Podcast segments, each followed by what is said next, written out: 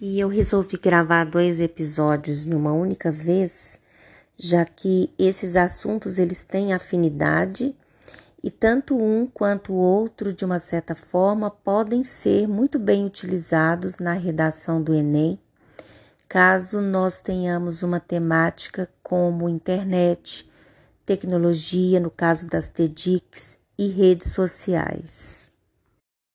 E esse segundo episódio, ele está bastante relacionado ao uso das redes sociais, a maneira como nós podemos utilizar essas redes na comunicação de forma saudável e também como nós podemos melhorar não só é, as nossas produções, as nossas práticas de linguagem, sejam elas escritas ou mesmo oralizadas, e as redes sociais elas têm sido e têm funcionado cada vez mais como acesso que nós utilizamos para permitir nossas relações e nossas interações não só com as pessoas, mas também com as organizações.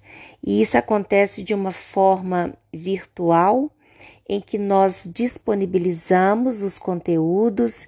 Esses espaços virtuais eles podem tanto ser sites, quanto aplicativos. Eu acredito que as pessoas têm uma ideia um pouco equivocada sobre o que vem a ser rede social e, e aplicativo. Muitas pessoas fazem uma certa confusão entre um termo e outro. E quando nós falamos de redes sociais, nós logo pensamos, por exemplo, no Facebook, no Twitter, no LinkedIn, que são sites, mas que se tornaram aplicativos também. Essa que é a realidade. E aplicativos como Instagram, TikTok, outros que são bastante utilizados na atualidade, eles acabam sendo ali tomados e tidos como redes sociais.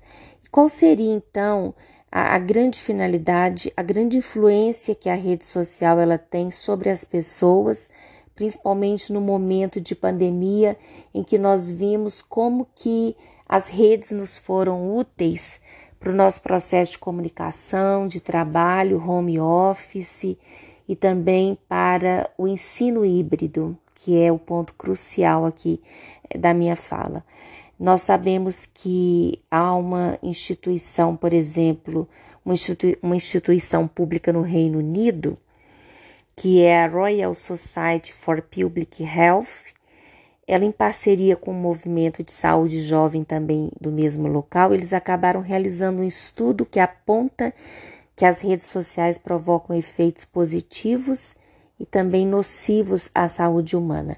A grande problemática é que as pessoas não sabem ainda muito bem lidar com os pontos que são nocivos. Dependendo de como são utilizadas essas redes, elas podem fazer estragos muito grandes e às vezes irreparáveis na vida do usuário. E por que que eu acabei citando essa pesquisa que foi realizada no Reino Unido? Porque a partir dessa pesquisa nós concluímos que o compartilhamento de fotos pelo Instagram, que é uma das nossas redes mais utilizadas no mundo inteiro e particularmente no Brasil é a mais utilizada, esse tipo de compartilhamento ele pode impactar negativamente as pessoas durante o sono, na autoimagem e também aumentar o medo dos jovens de não conseguir vivenciar os mesmos acontecimentos que outros jovens da mesma idade estão apresentando. Ainda na mesma pesquisa, nós sabemos que cerca de 70% dos jovens revelaram que a rede social Instagram fez com que eles se sentissem pior em relação à própria autoimagem.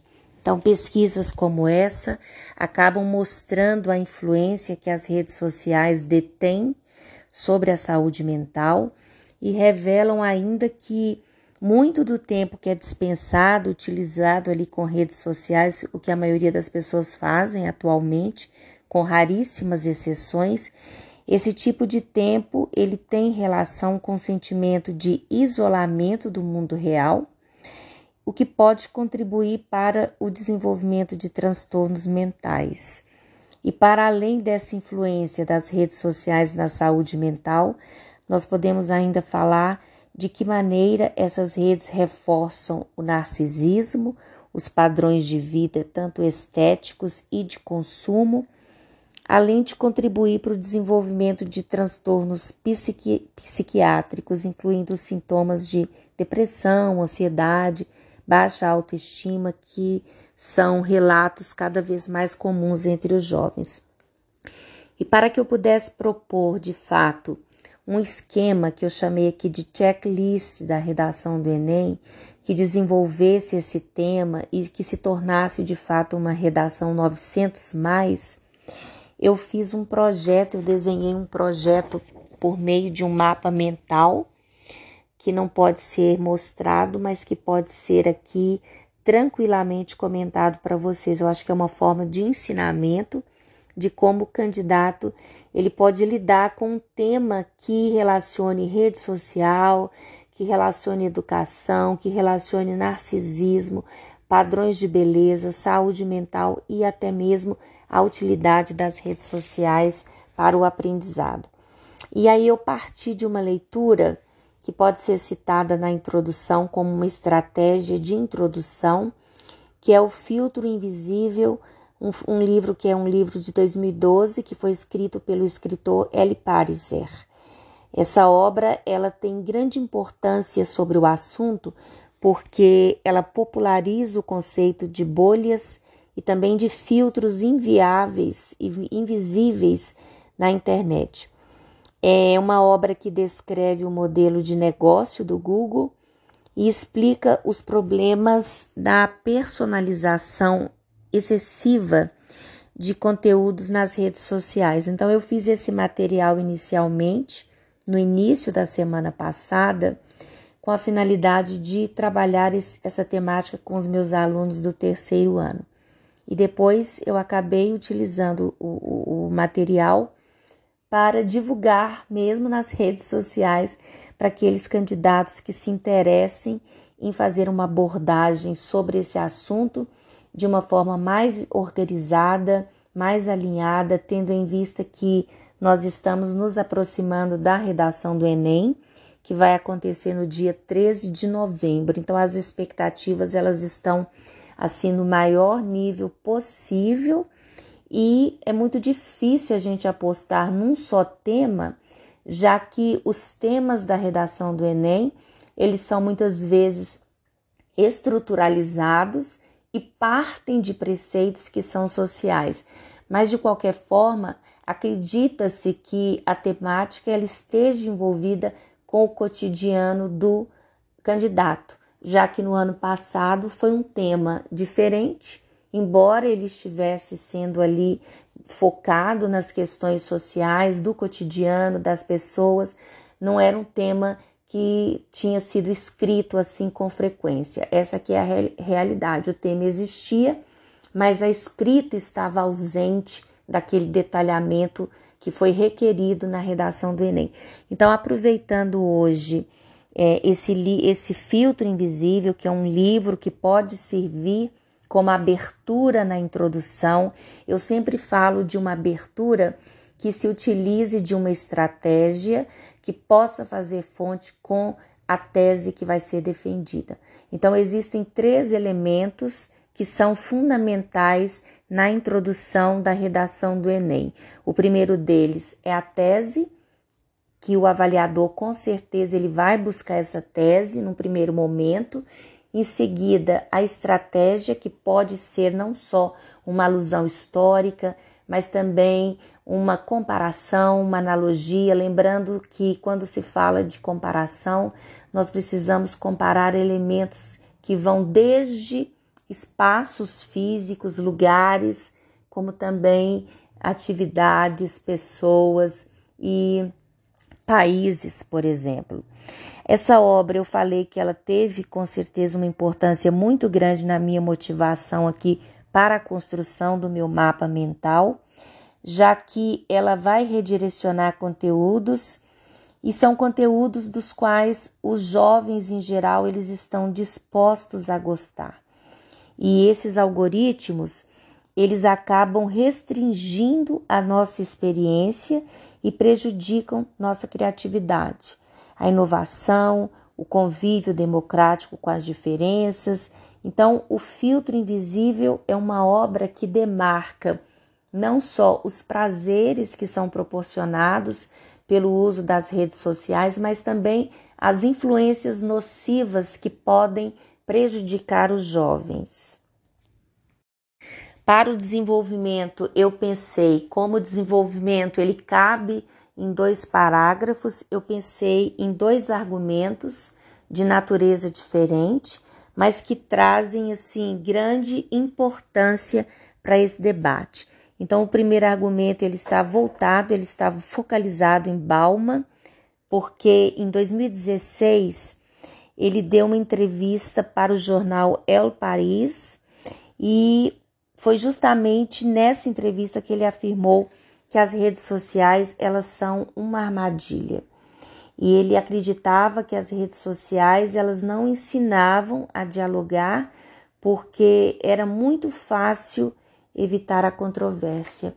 E essa citação, inclusive, já que caso o candidato ele não se lembre perfeitamente das palavras e da maneira como elas são dispostas nessa construção frasal, o candidato ele pode se valer é, de uma paráfrase. Esse recurso de parafrasear os textos ele é bastante útil não só na redação do Enem, mas também na construção de textos argumentativos.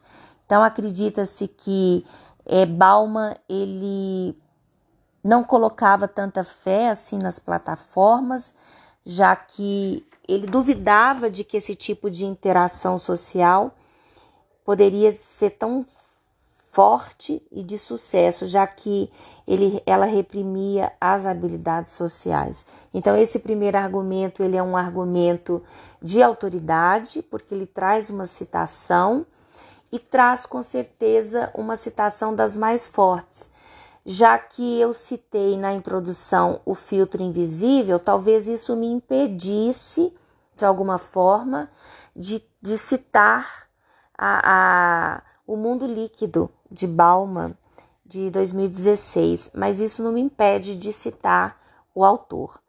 Já no terceiro parágrafo, que seria o segundo argumento, nós podemos falar da adoção das mídias sociais de maneira maciça e como esse volume de informações trafegadas nas mídias acabaram de certa forma se tornando assim incontrolável. Então eu posso falar não só desse trânsito de informações, mas também de um ambiente fértil para personagens e perfis falsos. Então, justamente nesse momento, e sobretudo para um ano eleitoral, eu poderia falar sobre as fake news, como que as notícias falsas elas têm esse grande poder de transmissão, esse grande poder de circulação, tendo em vista a facilidade de acesso das redes sociais. Então, esse argumento, ele é um argumento de raciocínio lógico, por quê? Porque ele relaciona causa e consequência. Do que que eu estou falando? De forma mais objetiva, a adoção das mídias sociais ela é maciça, então, de uma certa forma, ela permite o quê? Ela permite a transmissão rápida, a transmissão mais veloz das informações, incluindo aquelas que são falsas. Para essa parte da redação, é muito importante que o candidato ele tenha em mente que ele deve fazer uso de conectivos adequados. Então, esse tipo de proposta ela não é uma sugestão, ela é impositiva. A realização, a apresentação desses conectivos, ela tem que ser real, ela tem que ser vista pelo avaliador. Então, quando eu falo dos conectivos, eu estou me referindo àqueles de abertura do parágrafo e também aqueles que são medianos, intermediários, aqueles que vão com certeza acontecer na transição de um período para outro. Então, eu estou falando de mecanismos linguísticos como ademais, além disso, somado a isso, primeiramente, em primeiro lugar, em primeira instância, em segundo lugar, em segunda instância. Lembrando que se for em primeiro, sempre o lugar ou instância tem que ser o primeiro parágrafo do desenvolvimento. Em segundo lugar, em segunda instância, sempre no segundo parágrafo do desenvolvimento. E na proposta de intervenção no meu mapa mental, eu pensei no relacionamento com o cidadão, ou seja, uma proposta de intervenção que seja voltada para a capacidade de adicionar e de permitir os canais sociais num modelo de comunicação em que o governo possa abrir novas portas, não só para a comunicação, mas também para a implementação de currículos escolares ou de perfis profissionais que possam desenvolver tais práticas. Isso tudo, de uma certa forma, com o intuito de privilegiar a transparência, a interatividade entre o Estado e o cidadão, já que nós não vivemos uma censura nas redes sociais, mas existe uma forma de manipulação, já que os algoritmos eles produzem esses perfis que são idealizados a partir do acesso dos usuários, nós nos tornamos conhecidos e acabamos por nos conhecer e nos deixar conhecer nas redes sociais. Então, é um reconhecimento de que o poder público utiliza meios para buscar ampliar diálogos e também se aproximar do cidadão. Então, eu usei aqui para os cinco elementos que são fundamentais na conclusão, visto que nós já estamos tratando da proposta de intervenção, eu pensei num agente social apenas, que seria o governo federal, representado ali, representando o poder executivo. A ação do governo federal seria a de adicionar, a de permitir os canais sociais com orientações práticas acerca de uso, de segurança, de produtividade, de seleção de conteúdos, de combate às fake news. Então, o agente social, que é o poder executivo, ele representa em grande parte essa responsabilidade do que os jovens vão fazer enquanto se utilizam das redes sociais. Então, embora a temática ela não seja é, específica, ela tem com certeza como um dos parâmetros fazer com que os jovens possam utilizar essas redes de forma saudável. E por outro lado, como que as redes sociais podem ser utilizadas na educação, já que nós sabemos que o jovem, que é o aluno que nós temos hoje, ele carrega uma conexão no bolso. Então, muitas vezes nós temos até determinada dificuldade em dar a nossa aula, porque a gente sabe que o jovem está ali conectado, né? Ele vive um ambiente paralelo ali, já que ele está inserido nessa realidade virtual. Então eu pensei numa ação em permitir não só os canais sociais, com as orientações práticas acerca de uso e de segurança, o meio seria o poder público criar mecanismos de acesso à informação por meio de campanhas publicitárias, os debates escolares. A escola ela pode ser um segundo agente social de grande produtividade e como elemento de finalidade nesse conjunto de proposta de intervenção, eu pensei em buscar ampliar o diálogo e a aproximação com o cidadão. E nós sabemos que desde cinco anos nós temos aqui um dos elementos que ficou como sendo uma exigência do INEP, que é o detalhamento. Então, o detalhamento que eu escolhi foi o da publicidade. Como que a, a criação de diretrizes, mesmo que seja por parte de políticas públicas ou de criação de currículos que sejam efetivamente educacionais podem promover campanhas que sejam essenciais para o aluno, para o jovem estudante e para o cidadão comum. Sempre que possível e viável, é importante destinar verbas que sejam ali é, justamente é, que tenham a finalidade para ampliar e para divulgar aquilo que de fato esteja ali dentro das possibilidades, não só do governo, mas da população, para que haja segurança e também produtividade e combate às fake news. Os mecanismos que fariam parte dessa conclusão, eles têm no conjunto alguns conectivos que indicam finalidade e também proposta, já que a proposta de intervenção está inserida na conclusão. Então, eu pensei em mecanismos como, por fim, sendo assim, dessa forma, dessa maneira, então, portanto, por isso, em vista disso, eu sei que há grandes possibilidades de utilização de conectivos, mas esses são os mais comuns e com certeza aqueles que estão mais adequados. Eu falo isso assim no papel de avaliadora, né, que eu fui durante muitos anos para a redação do Enem e essas cobranças elas são de fato é, cruciais. Eu acho que a correção que o avaliador do Enem faz hoje na redação do Enem, ela é uma correção cirúrgica e isso prova com, de, a maneira como as notas mil têm sido cada vez mais raras. A gente vê assim, principalmente no ano passado, apenas nove estudantes em todo o país obtiveram nota mil. Então, esse número reduzido, eu acho que ele justifica muito bem essa correção cirúrgica que é feita pelo avaliador do Enem. Eu sou a professora Marília Mendes, sou professora de redação e também sou analista pedagógica e desejo a todos sucesso na redação do Enem. Obrigada.